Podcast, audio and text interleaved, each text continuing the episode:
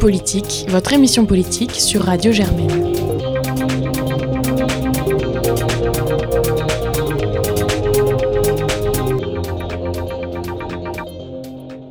Bonsoir à tous et à toutes. Je suis heureuse de vous retrouver dans cette euh, édition d'Onde Politique, l'émission politique bimensuelle de Radio Germaine. Je suis Julie, ravie d'être à vos côtés encore ce soir. Et avec moi au studio, Lisa. Bonjour. Ainsi que Balthazar. Bonjour. Qui feront l'interview de notre invité. Invité qu'il serait temps de présenter avec nous ce soir, comme Girchig, qui a représenté la France au sommet de la jeunesse pour le climat organisé par l'ONU à New York en septembre. Bonsoir Com. Bonsoir. J'espère que je n'ai pas massacré votre nom de famille. Non, c'est bon. L'invité. Alors je vais me permettre de retracer votre parcours en quelques mots. Seulement en quelques mots car il nous faudrait l'émission entière pour lire votre CV, ce qui est impressionnant à seulement 24 ans. Alors si je ne me trompe pas, Com, vous êtes diplômé des ponts et de Sciences Po. Dès 2016, vous vous êtes investi dans diverses associations écologistes. En 2018, vous êtes devenu jeune délégué français au climat et dans la foulée, vous avez fondé l'association Jeunes ambassadeurs pour le climat. Vous avez également rejoint le mouvement des grèves pour le climat, Youth for Climate. Est-ce que vous souhaitez rajouter quelque chose à cette euh, toute petite présentation ou Non, ça me paraît très complet. Alors, simplement, avant d'aller plus loin et de laisser la parole à nos chroniqueurs, je souhaite rappeler que vous pouvez écouter ou réécouter cette émission sur notre site radiogermaine.com ainsi que sur Spotify, SoundCloud ou encore Apple Music. Et l'antenne est à Lisa pour la première question. L'interview. Alors, au regard de votre expérience au niveau de la lutte climatique, dont on vient de parler justement avec Julie, et donc du début de votre activité de reporter pour couvrir la Convention climat, qu'attendez-vous concrètement de cette initiative? Pensez-vous qu'on peut en attendre euh, des conséquences concrètes sur la politique écologique du gouvernement? Sur la politique écologique du gouvernement lui-même, je ne sais pas, puisque le principe, c'est justement de, de dépasser un peu le gouvernement dans cette euh, affaire, puisqu'il s'est engagé à transmettre sans filtre les propositions de la, Convention, soit au référendum, soit aux députés, soit euh, une voie réglementaire. Donc euh, oui, j'y crois. j'y crois pas tant pour des mesures nouvelles. Je pense que les solutions sont là, on les connaît, elles existent. C'est peut-être la taxe carbone, c'est peut-être l'interdiction des voitures en 2030, enfin des voitures thermiques en 2030, c'est peut-être, etc. Mais euh, ce qui va changer avec cette convention, c'est le mode opératoire. Et donc, c'est l'acceptabilité sociale. Et c'est ça qui a vraiment posé problème dans les dernières euh, contestations, notamment celle des Gilets jaunes.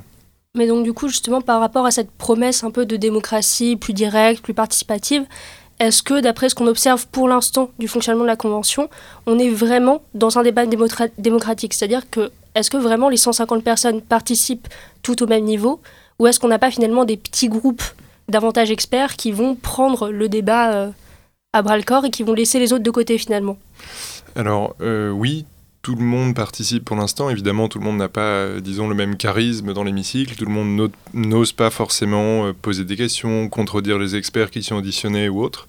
Mais tout le monde est vraiment mis sur un pied d'égalité dans, dans l'écoute qu'on leur accorde. Il y a des groupes de travail, des groupes volontairement petits, non filmés, où moi, par exemple, en tant que reporter citoyen, j'ai pas accès, pour précisément libérer la parole au maximum. Mais après, on, on force jamais quelqu'un à parler. Donc, naturellement, il y a certains profils qui se dégagent. Mais donc, du coup, toujours par rapport à ça, c'est vrai que enfin, je parlais des personnes qui pourraient, par exemple, un peu prendre le débat euh, enfin, pour elles-mêmes.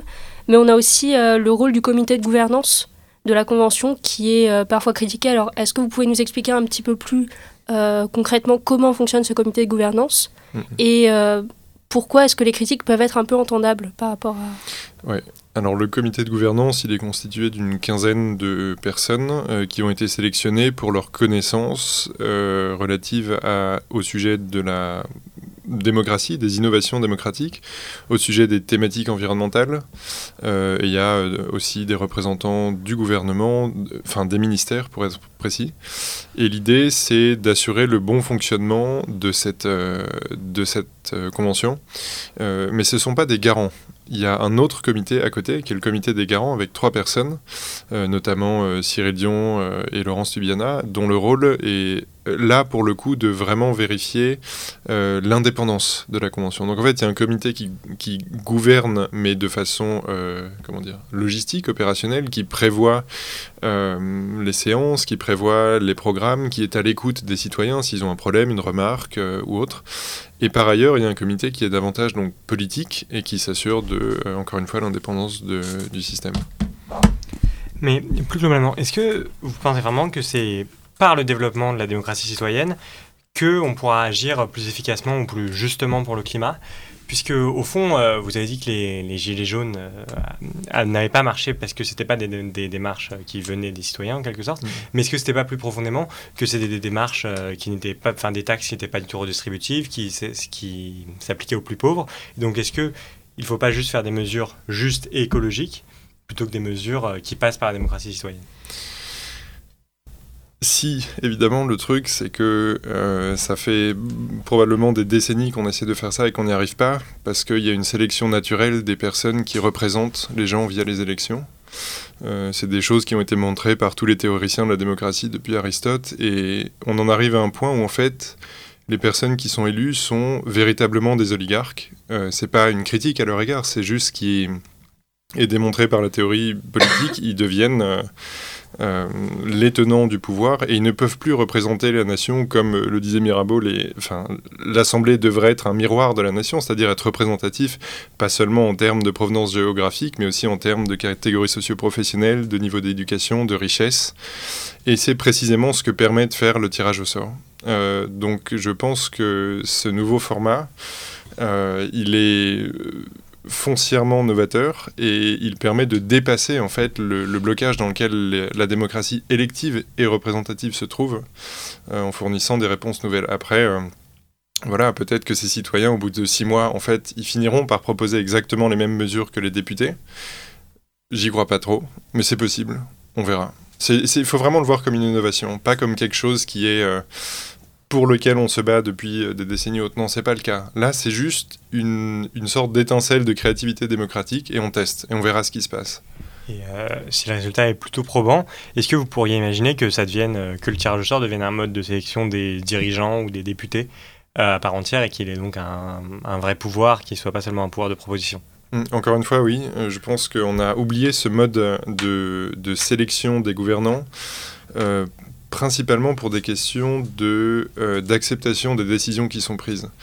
Euh, je m'explique. En gros, quand on tire des personnes au sort, euh, la première critique peut être celle de leur incompétence. Ça, on y répond en disant, bah non, en fait, ces personnes-là, elles seront formées par un débat contradictoire pendant à peu près six mois. Donc cette question-là de l'incompétence étant évacuée, on en arrive à la légitimité de la décision. C'est-à-dire que quand ces gens-là euh, prennent une décision, forcément ils ont été extraits quelque part. Ils deviennent un peu hors sol puisqu'ils ont été formés. Ils ont une information que la population dans son ensemble ne dispose pas. Et donc là, il faut être innovant sur la façon dont on récupère leurs propositions. Euh, au lieu de dire cette assemblée-là, ces 150 personnes tirées au sort, elles sont membres du gouvernement et elles disposent d'un pouvoir exécutif, non. Ce qu'on dit, c'est que elles sont tirées au sort, elles font des propositions qui sont ensuite soumises à, par exemple, référendum. Et dans ce cas-là, la décision, elle est complètement, euh, elle est véritablement collégiale. Mais ce qui est intéressant, c'est de voir le parcours politique de ces personnes euh, pendant les, voilà, les six mois que vont durer la convention, c'est d'essayer de comprendre comment ils ont évolué dans leur pensée. Et en fait, la convention, elle n'est pas tant intéressante pour la production qu'elle va donner, les, les propositions, que pour le cheminement que vont faire ces gens-là. Euh, dans leur tête. Euh, et c'est pour ça que les médias ont un rôle absolument crucial dans cette euh, expérience démocratique, parce que ce qui nous intéresse, c'est de voir comment on peut passer de une personne qui n'a plus plus confiance du tout en la vie, euh, en la vie politique de son pays, qui vit en Bretagne, euh, qui euh, travaille dans un abattoir comme là je donne un carré qui travaille dans un abattoir, comment cette personne-là, qui est a priori exclue définitivement de toute forme d'activité politique, ne serait-ce que le fait de voter par exemple, comment elle retrouve en fait le désir de s'intégrer dans la vie publique, politique, et, et aussi comprendre comment cette personne peut être en fait tout à fait apte à proposer des choses comme la taxe carbone ou autre? Est-ce que ces initiatives ont des échos à l'échelle européenne, au moins sous forme de projet Ou euh, est-ce qu'au fond, à la fin, ça devra, ça devra être à une échelle euh, supranationale, euh, européenne ou mondiale que les mesures écologiques mhm. et que la démocratie citoyenne devra s'appliquer? Euh, moi, j'aurais tendance à dire qu'il faudrait que ça aille plutôt dans l'autre sens. C'est-à-dire qu'on fasse justement des conseils locaux qui soient euh, faits sur tirage au sort. Alors, euh, toujours en, ayant la précaution de ne pas contraindre les gens. les gens, on n'est pas dans un jury d'assises. L'idée, c'est pas de, de, voilà, de dire que c'est un devoir citoyen absolument incontournable. donc, oui, j'aurais plutôt tendance à dire qu'il faut que ça se rapproche du local. Si on fait à l'échelle européenne, ça risque d'être encore moins accepté par la population quand il, en émènerait des décisions, quoi. Mais c'est mon avis, voilà. Et juste, oui, pour dire une autre chose, c'est pas... Euh, c'est déjà, en France, ce qui se passe, c'est déjà un écho de ce qui s'est passé dans d'autres pays comme euh, l'Irlande, le Canada, l'Islande, etc. On en a beaucoup entendu parler. On, on reproduit quelque chose avec une ampleur un, peu nouvelle, ça c'est peut-être euh, l'arrogance française, je sais pas, ou euh, l'ambition française, on peut le dire autrement, mais ce qui est sûr c'est que ça a déjà existé avant et ça a déjà véritablement porté des grands fruits avant, notamment l'Irlande, vous savez que l'IVG et le, mariage homosexuel ont été rendus possibles grâce à ce type de convention qui ressort. Donc c'est une preuve aussi que ça peut fonctionner et que ça peut stimuler le débat public dans un pays. Et donc pour revenir un petit peu sur les critiques qu'il y a, non pas sur la convention en elle-même et son fonctionnement, mais plutôt sur l'idée initiale, euh, c'est vrai que beaucoup de personnes disent que finalement le gouvernement a mis en place cette convention parce qu'il n'avait pas forcément la volonté nécessaire euh, de faire ces mesures lui-même quelque part et ne voulait pas prendre le poids de la responsabilité de mesures peut-être impopulaires comme par exemple la relance de la taxe carbone qui avait fait débat au moment des Gilets jaunes. Et donc beaucoup se disent que euh, c'est finalement une façon voilà, de gagner du temps et de ne pas avoir à faire directement les mesures impopulaires. En sachant qu'aujourd'hui, c'est vrai que on pourrait penser que le gouvernement sait déjà un petit peu ce qu'il faudrait prendre comme mesure en matière d'écologie. C'est vrai qu'on a beaucoup de rapports, comme des rapports de l'OCDE, sur lesquels s'appuyer. Donc, qu'est-ce que vous pouvez répondre finalement à ces critiques? Bah, C'est un peu ce que je disais tout à l'heure. Euh, le problème, c'est pas tant de trouver et de définir la mesure que de la rendre acceptable. Le gouvernement a essayé une des premières mesures que Macron a prises en arrivant au gouvernement sur le thème de l'environnement. Je ne suis pas en train de dire que je cautionne la politique macronienne en général, mais sur l'environnement, il a rehaussé la trajectoire de la taxe carbone. C'est une des premières choses qu'il a faites dans ce domaine. Et ben, on a vu ce qui s'est passé, du coup. Euh, alors évidemment, il y avait d'autres motifs hein, de mobilisation des gilets jaunes sur l'impôt sur la fortune, etc. Mais toujours est-il qu'il a quand même pris la décision d'augmenter drastiquement la taxe carbone. Il a quasi doublé le taux de, croissance. Euh, et ça devait nous amener à quelque chose comme 80 euros en 2030, la tonne. Euh, et ça, il a dû abandonner. Et donc je pense que Peut-être que le gouvernement cherche à gagner du temps en faisant ça, mais surtout, il cherche d'autres moyens de créer l'acceptabilité sociale. Ça n'a pas été facile pour le gouvernement Macron d'accepter de mettre en place cette convention. Ils savent qu'il y a un potentiel coût politique parce que euh, le, ils se sont engagés à transmettre les mesures sans filtre. Et Édouard Philippe l'a rappelé quand il est venu à l'inauguration de la Convention, euh, il, y a, il, y a, trois semaines, deux semaines de ça à peu près. Euh, il s'est réengagé publiquement devant tous les médias de France à transmettre sans filtre les propositions de la Convention. Je ne sais pas si vous, vous réalisez, mais c'est quand même quelque chose de, de, de, de très très fort. C'est un investissement de capital politique assez énorme de proposer ça. Certes, mais du coup, par rapport à ça, est-ce qu'on peut pas quand même se dire que lorsque les propositions ne passeront pas directement au référendum, qu'elles passeront au Parlement ou alors qu'elles passeront par la voie réglementaire, malgré euh, les affirmations d'Edouard Philippe, est-ce qu'on pourrait pas avoir la crainte quand même qu'elles pourraient être en partie dénaturées par des amendements au Parlement ou ce genre de choses? C'est vrai que là-dessus, on n'a pas eu non plus de réponse claire.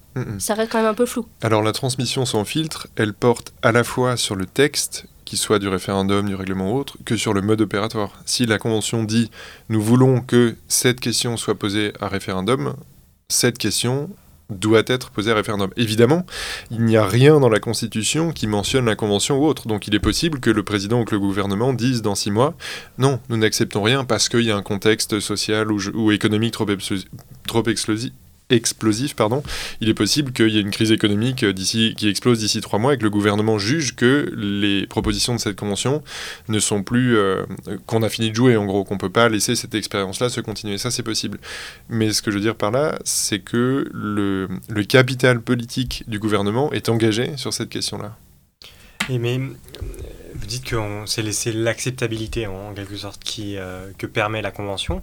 Mais encore une fois, est-ce que euh, les mesures. Est-ce qu'on ne peut pas considérer qu'il y a des mesures écologiques qui sont tout à fait acceptables pour le peuple et, quand on voit euh, que les 10 entreprises euh, les plus polluantes sont responsables de la majorité des émissions carbone, que c'est très clairement les plus riches qui polluent le plus, simplement parce que c'est ceux qui consomment le plus, est-ce que ces taxes-là, ces réglementations-là, ne seraient pas beaucoup plus acceptables pour le peuple, quel que soit leur mode de, scrutin et de choix. Hmm. Oui, c'est un bon point, effectivement. Euh, euh, peut-être que le gouvernement ne peut pas, à cause de certains intérêts, notamment je pense souvent aux intérêts de la défense, euh, tout notre industrie militaire est défendue pour des raisons de sécurité qui sont pas forcément qui seraient pas forcément acceptées en fait si elles étaient mises au goût du jour dans le débat public parce que le gouvernement a sûrement une stratégie de très long terme. Peut-être qu'effectivement, il y a des mesures nouvelles de ce type qui pourraient émerger. Je pense notamment à l'agro-business, etc. Enfin, j'imagine que c'était l'objet de la question, entre autres sur les questions agricoles. Euh, effectivement, c'est une des choses qui pourrait euh, ressortir. Et, et, au fond, quel est le lien qui peut exister entre cette démocratie citoyenne-là et la, la démocratie, enfin la société civile et euh, les mouvements écologiques comme les grèves pour le climat auxquelles vous avez participé, et comme euh, les blocages Extinction Rebellion qu'on a vu qui se sont développés et qui remettent en question peut-être plus globalement la société de consommation qu'a tendance à le faire euh, les, une, une, convention qui cherche des propositions concrètes. Bah, du coup, je pense qu'il ne faut pas mélanger les deux. Euh, il y a d'un côté la mobilisation dans la rue, toutes ces associations, Extinction Rébellion, qui bloquent Paris, etc.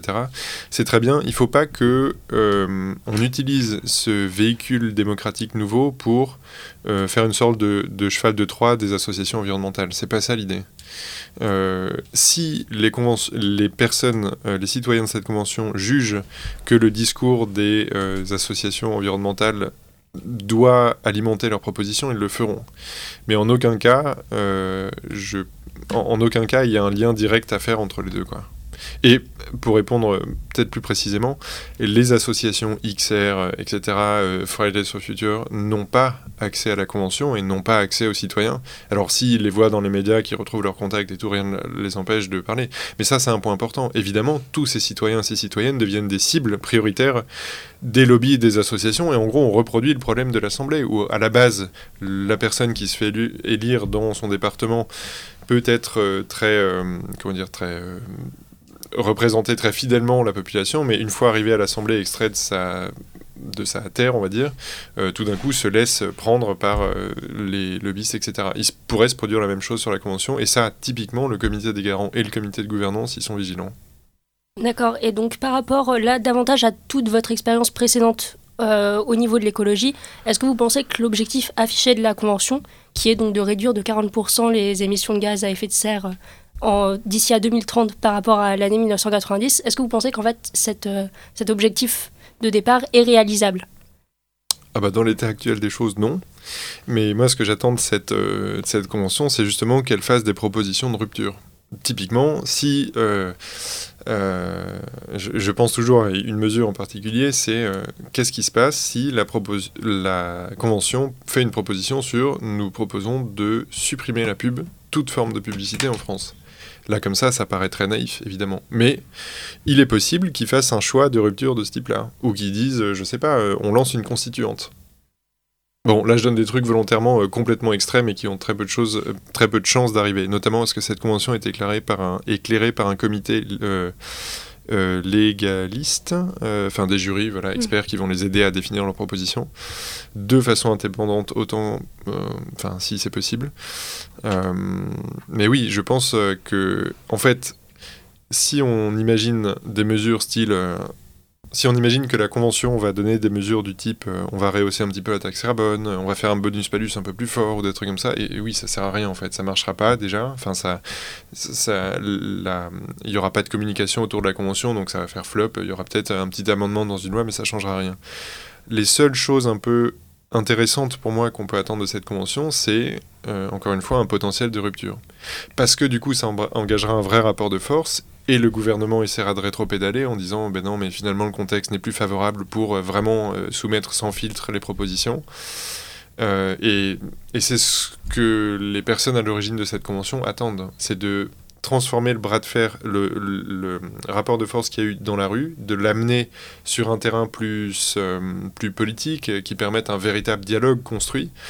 Mais la finalité, c'est quand même que à la fin, il y aura, si ça se passe bien, un vrai un débat politique profond, quoi, qui qui parlera pas de sujets très marginaux comme l'ajustement de la taxe carbone.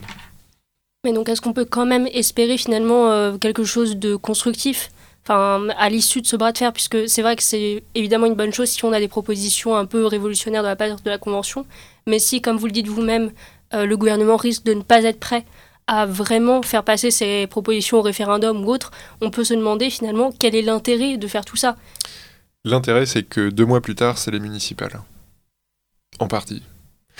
Et que la forte proximité entre une échéance électorale cruciale, hein, parce que le lien entre les, élections locales et euh, l'écologie est, évident, euh, la forte proximité entre ces échéances-là et les résultats de la, de la Convention fait que euh, ça lui donne un, grand potentiel, juste par cette temporalité-là. Et c'est aussi l'objectif d'instaurer un bras de fer. On sait très bien que si on propose, euh, je ne sais pas, tout d'un coup un protectionnisme absolu euh, autour de la France, encore une fois, je donne une mesure qui n'a rien à voir avec les mesures qui sont en ce moment débattues par l'Assemblée, mais euh, pour moi, c'est nécessaire que le gouvernement rétropédale et dise non, ça c'est vraiment, c'est pas possible, quoi. C'est beaucoup trop, ça, sort de notre champ du possible. Et dans ce cas-là, eh ben, il y aura au moins eu une, une, vraie, comment dire, une vraie dynamique de débat sur les questions écologiques en France. Et c'est ce qu'on cherche aussi.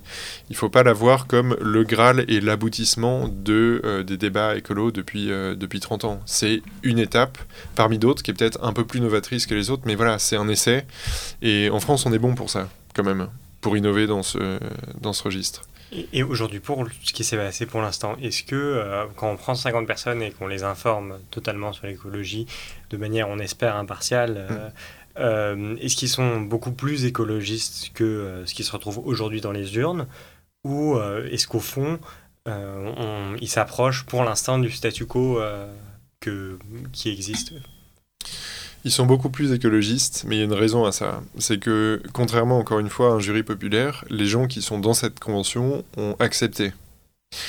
Euh, et donc forcément, il y a un biais. Quand on vous appelle chez vous et qu'on vous dit, ben voilà, est-ce que vous voulez participer à une convention et que euh, on vous explique que ça va traiter de climat, que comme vous l'avez rappelé, c'est ça vise à baisser d'au moins 40% les émissions de gaz à effet de serre en 2030 par rapport à 1990, vous allez euh, naturellement y aller si vous avez un petit peu une connaissance des enjeux, etc. Donc en fait, oui, ils sont tous déjà bien sensibilisés à cette question-là, donc il y a un biais net sur, euh, sur ce, cet aspect-là de la Convention. Elle n'est pas vraiment parfaitement représentative dans ce sens-là.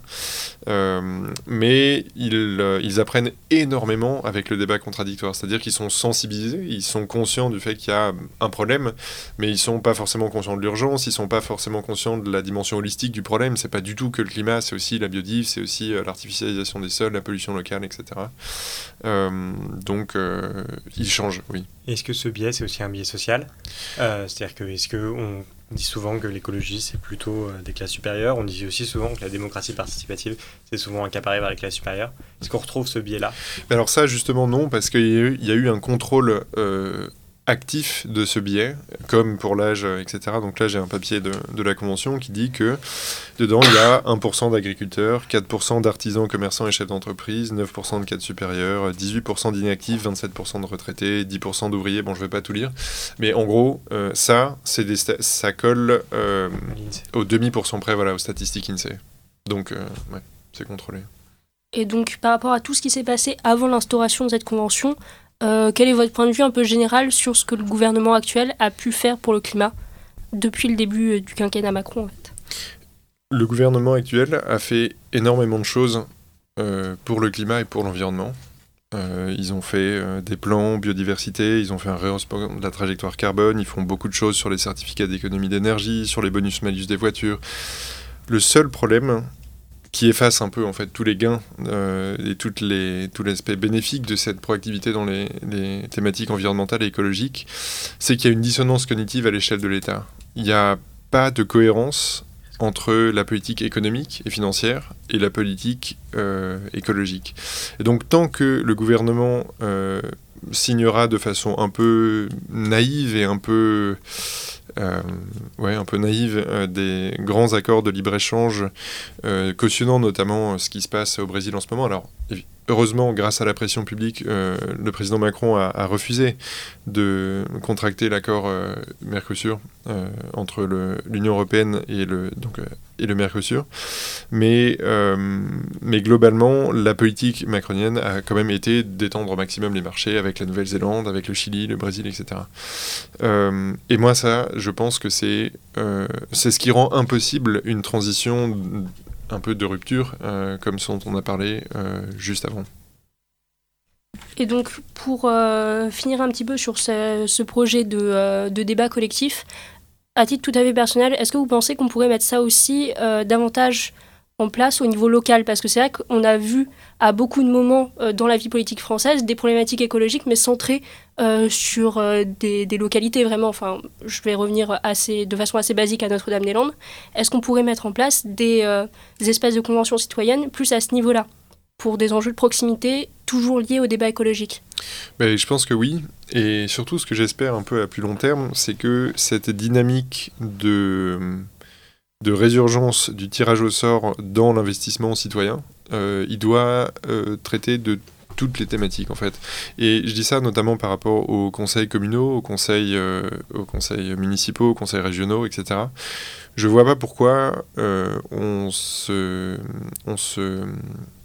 on continue à euh, maintenir un système purement électoral là-dedans. L'idée est bien évidemment pas de remplacer toutes les élections par du tirage au sort, mais on pourrait très bien avoir des systèmes hybrides, euh, comme il y en a eu de tout temps en fait, euh, avec une petite partie de tiré au sort et qui, qui acceptent de contribuer et une autre partie euh, élue. Et je pense qu'au niveau local, ce genre de format serait, euh, idéal. Et après, ce dont vous parliez sur les, euh, peut-être les conventions spéciales sur des thèmes particuliers comme Notre-Dame-des-Landes ou Bure ou autres, oui, pourquoi pas Pourquoi pas. Et donc, si j'ai encore le temps pour une toute dernière question, cette fois-ci pour partir à une échelle bien plus vaste, euh, par rapport à la lutte écologique dans le monde, est-ce que vous pensez que c'est vraiment intelligent pour par rapport à la France d'agir seule? Ou est-ce que ce serait pas mieux, quelque part, d'essayer de faire quelque chose en commun, déjà au niveau européen et peut-être plus au niveau mondial, pour avoir un réel impact, étant donné que la, lutte, écologique est une lutte euh, enfin qui, qui nous prend vraiment en ce moment et pour laquelle il va falloir agir vite? Donc est-ce que ce serait pas plus efficace de faire ça comme ça? Alors j'ai deux réponses à ça. La première, c'est on l'a déjà fait. On a essayé au maximum. Ça s'appelle le protocole de Kyoto ou l'accord de Paris et c'est euh, ou les conventions sur la biodiversité par exemple. C'est extrêmement compliqué. Alors puisque vous me posez la question, ça montre bien que voilà, on n'a pas eu les résultats vraiment escomptés, on, ça n'a pas été assez loin. Mais on a essayé et je pense que honnêtement, pour avoir été baigné là-dedans pendant les quatre dernières années, euh, on n'ira pas beaucoup plus loin que l'accord de Paris. Ça me paraît très compliqué. C'est un accord universel, multilatéral, euh, plutôt robuste, qui n'est pas contraignant comme euh, on le sait tous maintenant, mais qui peut être rendu contraignant avec des moyens dérivés, typiquement conditionner les accords de libre-échange à la ratification de l'accord de Paris. mais voilà, ça, euh, ça a été fait. La deuxième réponse à ça, c'est que la France a un potentiel d'influence, pas que diplomatique, euh, majeur et qu'il ne faut pas sous-estimer. La France en Europe déjà a une influence. Si la, France fait une transition euh, écologique basée sur un renouveau démocratique, il y a de bonnes chances que ce modèle-là s'exporte euh, dans d'autres États. et j'ai toujours en tête un exemple qui illustre la façon dont l'Angleterre a diffusé le, disons, le le libéralisme dans d'autres États, c'est les guerres de l'opium. À ce moment-là, la Chine n'avait rien demandé. La Chine n'était pas intégrée dans un commerce international. C'est l'Angleterre qui a forcé la consommation d'opium local pour avoir des devises et ensuite importer du thé et sans, détruire sa balance commerciale. Et ce type d'exemple montre qu'on peut avoir, je trouve, une véritable influence à l'autre bout du monde euh, juste en insufflant un modèle. Et donc, pour revenir à la France, si on fait notre transition à notre niveau, euh, il ne faut pas s'imaginer qu'on sera seul dans notre coin. On va clairement avoir une influence sur d'autres États. Alors, je pense qu'on a fait euh, à peu près le tour. Cette euh, émission touche désormais à sa fin. Merci Com d'être venu répondre à nos questions aujourd'hui. Merci à nos chroniqueurs. Et on se retrouve d'ici deux semaines dans Monde Politique.